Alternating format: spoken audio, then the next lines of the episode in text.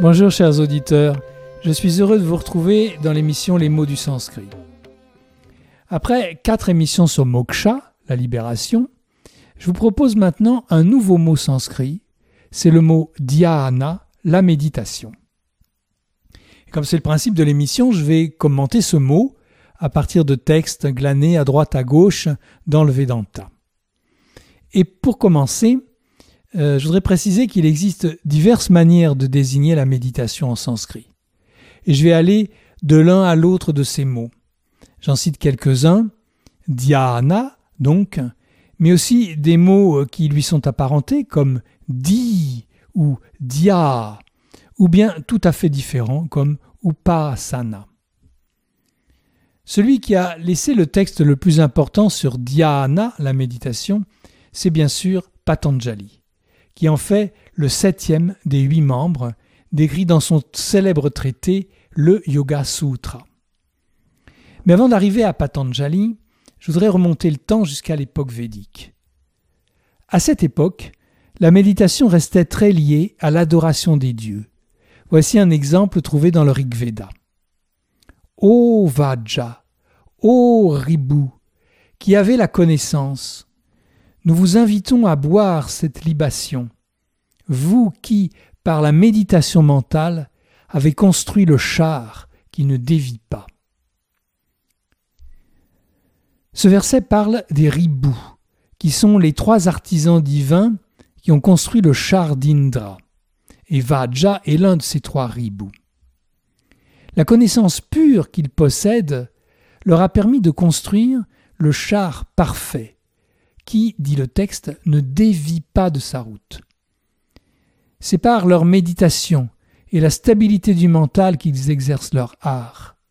Et pour les vénérer, nous leur offrons la boisson divine. Avec ce texte, voici la première apparition de dia, mot féminin qui signifie méditation. C'est par la méditation que nous obtenons la connaissance pure. Maintenant, je passe sans transition du Rig Veda à la fin des Vedas, le Vedanta, avec la Chandogya Upanishad. Dès le premier verset, l'Upanishad évoque la méditation avec le mot Upasana. On doit méditer sur la syllabe Om, qui est l'Udgita. Quand on commence à chanter l'Udgita, on prononce la syllabe Om. L'Udgita est le chant entonné par le prêtre qui célèbre le sacrifice. Et ce verset dit que c'est le Om et il nous invite à méditer sur le Om. Ici, le mot employé pour méditer est le verbe upasita, qui signifie on doit méditer, on doit pratiquer l'upasana, la méditation sur le soi. Littéralement, le verbe upa as signifie être assis auprès d'eux, c'est-à-dire honorer, vénérer, et aussi rendre un culte à une divinité. À l'origine, le mot upasana signifie vénération. Puis le sens a dérivé vers méditation. Car comment mieux vénérer un Dieu qu'en méditant sur lui? Dans le commentaire qu'il a donné de cette Upanishad, Shankaracharya précise que le Om est le nom de la suprême réalité et que par Upasana, nous nous rapprochons, c'est le sens de Upa, nous nous rapprochons de cette réalité. Om est le nom de Brahman, si tant est qu'on puisse lui donner un nom. Voici des extraits des versets suivants. On doit méditer sur l'Udgita comme étant Surya, le soleil qui répand la chaleur. On doit méditer sur l'Udgita comme étant le prana, le souffle vital. On doit méditer sur l'Udgita comme étant le prana, le souffle inspiré, comme apana, le souffle expiré, comme vyana, le souffle distribué. Je rappelle que l'Udgita, c'est le chant, et que ce chant s'identifie à la syllabe Om. Par ces versets, dont je viens de lire des extraits, dans le début de l'Upanishad, on découvre le sujet fondamental qui sera développé dans la suite du premier chapitre de la Chandogya Upanishad. Il nous est conseillé de méditer sur Surya, le soleil, sur Prana, Apana et Vyana, les souffles, puis de méditer sur le chant, sur la parole, sur la nourriture, et de méditer sur les mantras, et bien sûr de méditer sur Om.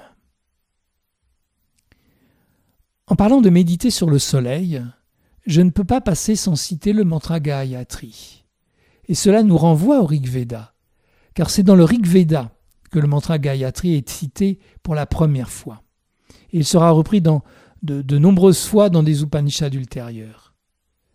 Dans ce mantra, donc dans le Rig Veda, pour dire méditer, c'est le mot dimahi qui est utilisé.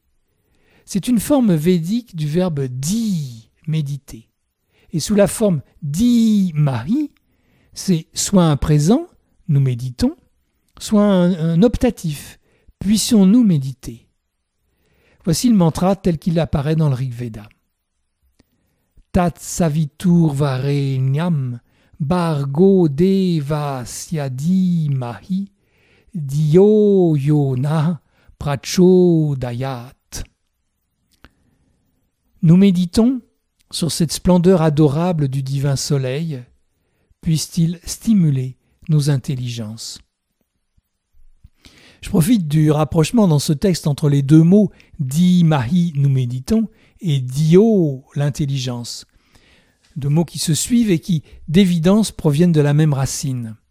Dio est une forme au pluriel du mot féminin di, qu'on traduit habituellement par nos intelligences.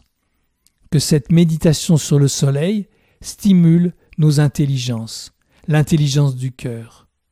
Et cette intelligence du cœur ne peut s'exprimer que lorsque le mental est calme et paisible grâce à la méditation, qu'on peut aussi appeler di. À ce propos, j'ai envie de parler d'un très beau mantra qui, comme l'Upanishad, parle justement de méditer sur le Om.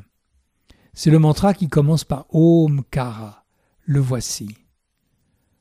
Om Karam Bindu Samyuktam Nityam Dhyayanti Yoginaha Kamadam Mokshadam Chaiva Omkara Yanamo Namaha. Et voici sa traduction. Les yogis méditent sur le son Om, qui est uni au Bindu et éternel. Il comble les désirs et il donne la libération. Hommage et encore hommage au son Om. J'analyse ce début. Yoginaha, les yogis. Dhyayanti, médite sur Om Karam, le son Om. Comme dans le premier verset de la Chandogya Upanishad que j'ai cité tout à l'heure, c'est le mot dia qui est utilisé ici, mais cette fois-ci comme verbe. Dia, méditer. Dia yanti, il médite. Le mantra dit que le son Om est éternel, donc sans naissance ni mort, et il est uni au bindu, le point, qui représente l'origine de la création, la source, c'est-à-dire Brahman. La seconde partie du mantra exprime que méditer sur le son Om réalise tous les désirs, aussi bien ceux de notre vie matérielle que le plus élevé de tous les désirs, le désir de libération, Mokshadam. J'ai déjà commenté ce mantra dans une émission sur Moksha, la libération. Méditer sur le son Om est un thème courant dans les Upanishads. Voici par exemple la Katha Upanishad dans le deuxième chapitre à propos de la méditation sur Om. Ce support est le meilleur. Ce support est le suprême. Celui qui médite sur ce support est heureux dans le monde de Brahman. Ça veut dire qu'il s'agit de considérer le son Om comme un support de méditation, parce que le son Om est un moyen d'accès à Brahman, le bindu du mantra que j'ai cité, la source. Quant à la Bhagavad Gita, elle dit dans le huitième chapitre Le yogin doit méditer en prononçant Om qui est Brahman en une seule syllabe. On ne saurait mieux dire. C'est sur cette méditation, dhyana ou upasana, sur le son Om comme support de Brahman, que nous allons nous quitter aujourd'hui. Je vous retrouve vendredi prochain pour la poursuite de cette réflexion sur le mot dhyana, la méditation. Je vous souhaite un bon week-end. À vendredi prochain.